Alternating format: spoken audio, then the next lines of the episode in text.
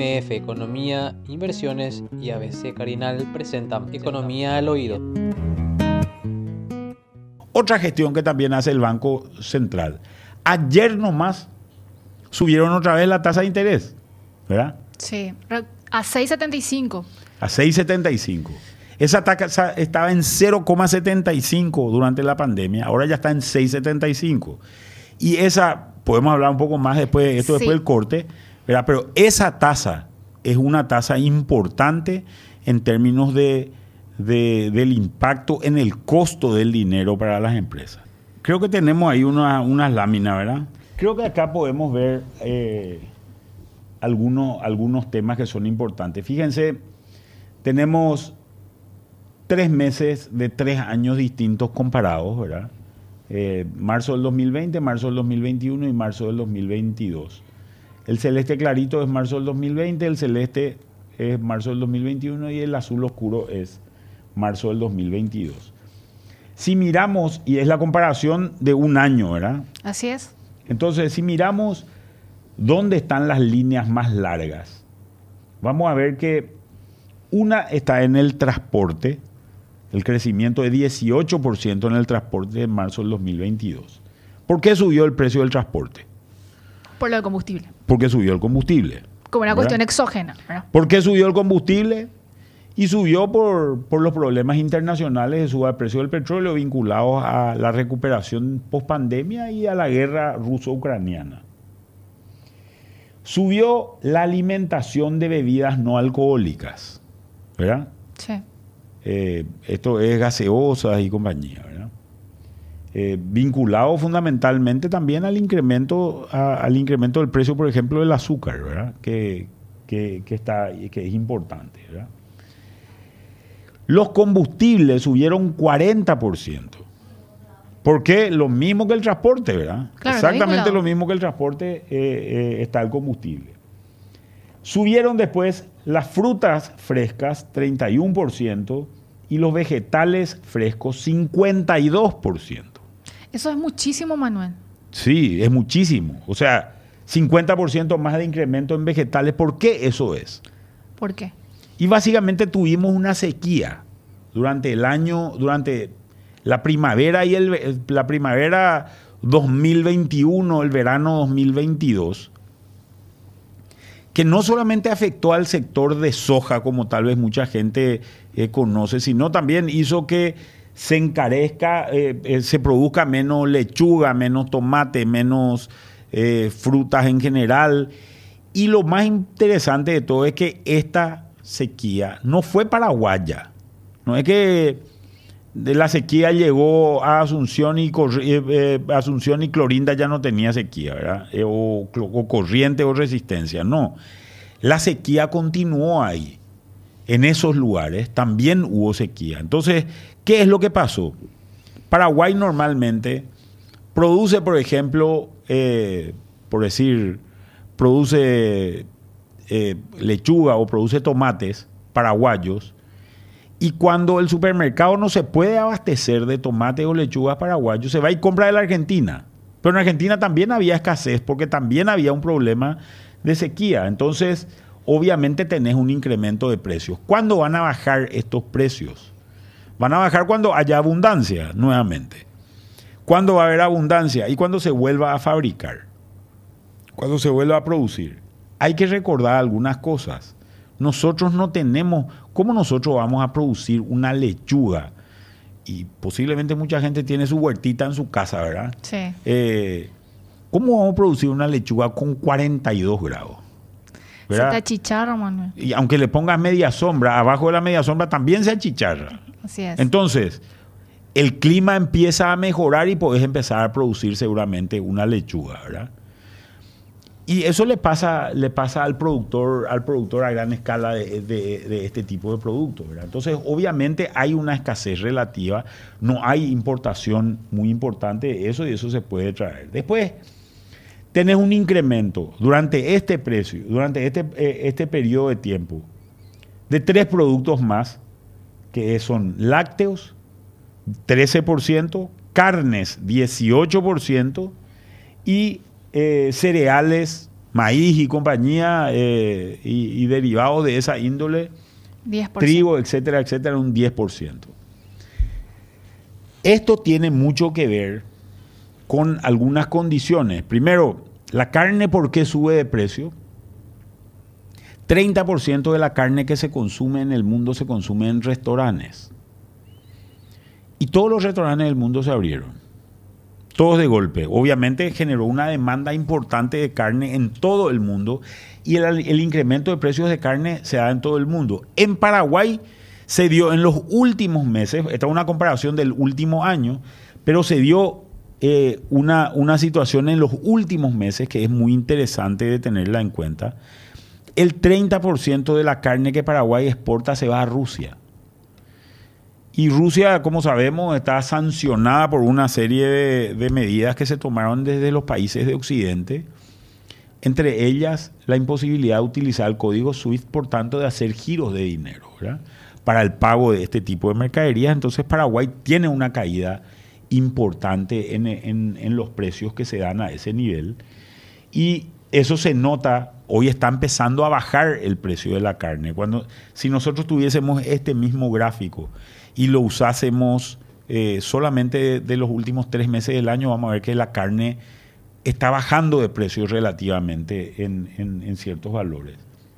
Cuando vemos cereales, todos los productos que, producidos a gran escala, digamos, productos como soja, maíz o trigo, en el mundo han subido de precio.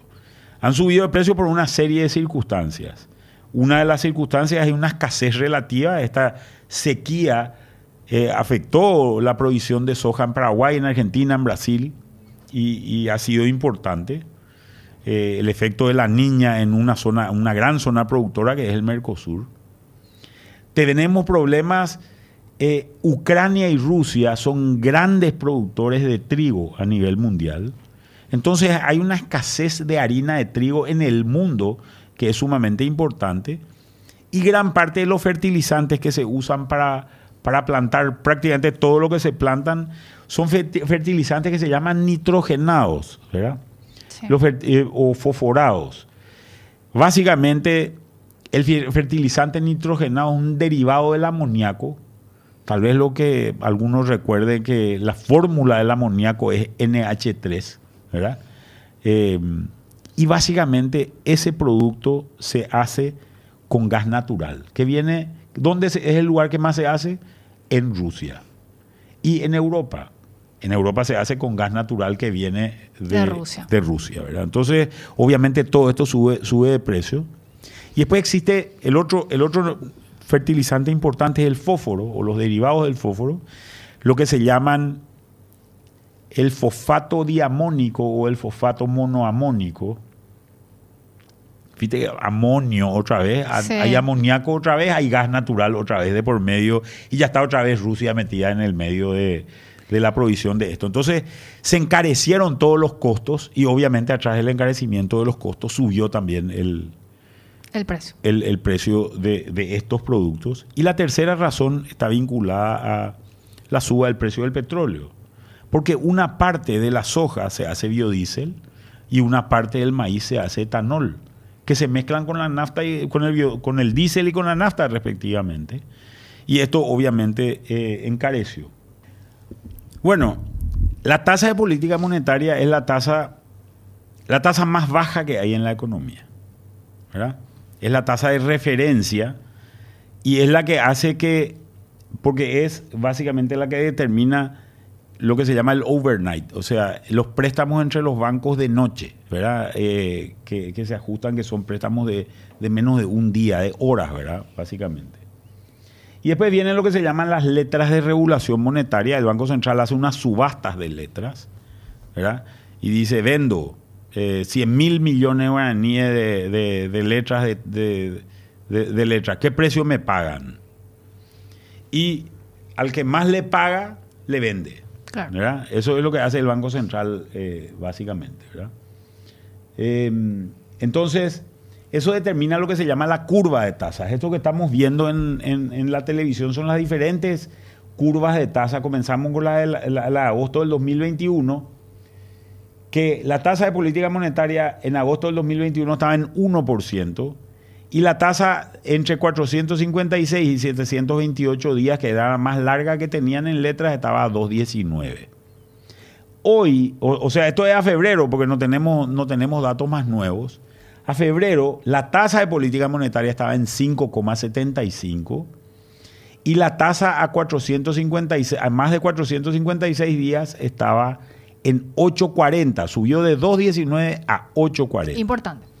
El Banco Central, el Banco Comercial, lo que dice es, voy a colocar mi plata en esto a ver cuánto me rinde, porque al banco, al ba- a los bancos comerciales siempre les sobra algo de plata que se llama liquidez, y esa liquidez que tienen los bancos colocan en, el, en, en- en estas letras de regulación monetaria. Si vamos a la siguiente lámina, vamos a ver cuánto colocaron, ¿verdad? Acuérdense de que la tasa era de 2.19 a 428 días, ¿verdad? Así es. Entonces, cuando miramos, esto es, esto es lo, exactamente lo mismo, pero de diferentes, de diferentes meses, ¿verdad? La cantidad de colocaciones. En agosto del 2021, 50 y casi 60% estaba a, más de 7 días. Esto entre corto 7 y plazo. 53 días, ¿verdad? En noviembre del 2021 había 90,6% a entre 7 y 53 días. O sea, todos los bancos comerciales estaban esperando que suba la tasa.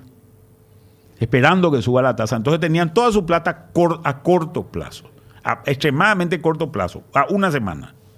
Colocaban a una semana, la tasa era muy baja en ese momento, y colocaban a una semana su plata.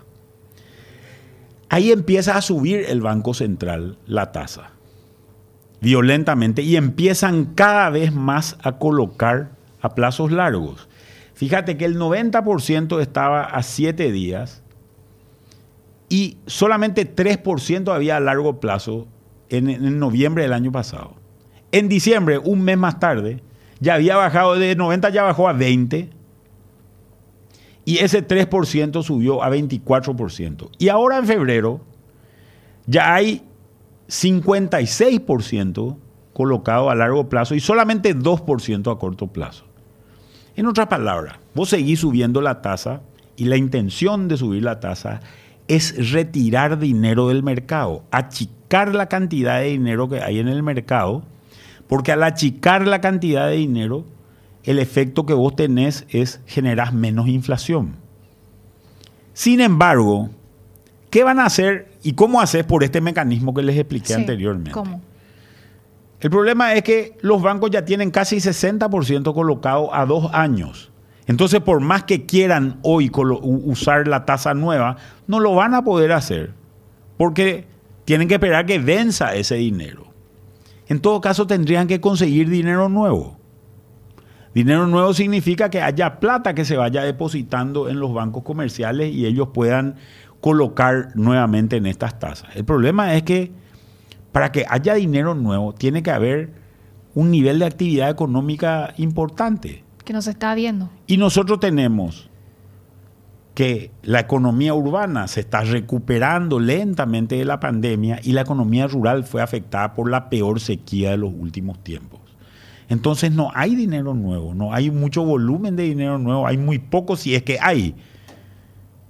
Entonces no va, a pa- no va a generar un cambio muy importante. Pero acá creo que quiero entrar en un, en un tema que es importante, que es qué es lo que dice el Fondo Monetario Internacional. La Ah. política monetaria tiene que ser restrictiva. ¿Qué quiere decir eso? Tenés que seguir subiendo la tasa de interés, quiere decir eso. Y el Banco Central le dice, sí señor, sí señor. Que se está viendo. Si las expectativas de inflación se desanclan o la inflación resulta ser más persistente. La dinámica de inflación Las expectativas de inflación quiere decir, yo tengo expectativas de inflación cuando yo creo que los números, que, la- que los precios van a subir, Sí, ¿verdad? sí. Cuando yo creo que los precios van a subir. Como yo creo que los precios van a subir, lo que hago es subo ya hoy yo el precio. Y entonces genero inflación, ¿verdad? Y me parece, me parece bastante interesante, en función de esto que dice el Fondo Monetario Internacional, leer lo que dice el comunicado el comunicado de, de ayer del Banco Central. Este, este el artículo cuarto va a tener tres semanas, ¿verdad? Más Aprox, sí. Y este del artículo cuarto es de ayer. El de, la, de la Comisión de Política Monetaria. Claro, que es, o sea, saca el, Fondo Monetario Internacional en su evaluación del artículo cuarto, que es el artículo cuarto, es la evaluación de, de cómo están las condiciones económicas del país. Y tres semanas después el Banco Central saca este comunicado y dice, con relación a los precios locales, la inflación mensual se situó en 0,8 en marzo, 10,1 interanual, explicada por el aumento de precios de alimentos, combustibles y ciertos servicios, dice. La inflación, si bien sigue siendo explicada en gran medida por factores externos, debe notarse que en meses recientes se han observado algunos efectos de segunda ronda sobre determinados precios de servicio. Un servicio de un corte de pelo, por ejemplo. En este contexto, las expectativas de inflación de los agentes económicos han aumentado nuevamente en el margen para los diferentes horizontes de tiempos consultados. Cuando decimos eso, básicamente lo que decimos es, ellos creen que la gente tiene expectativas inflacionarias y van a subir, seguir subiendo la tasa. Esto es básicamente lo que está diciendo. Van a seguir encareciendo el dinero y van a hacer que ese capital operativo que solicitaba la señora por el mensaje, por el mensaje de WhatsApp le cueste bastante más caro. MF Economía Inversiones. Ideas globales para necesidades locales. Visítanos en www.mf.com.py.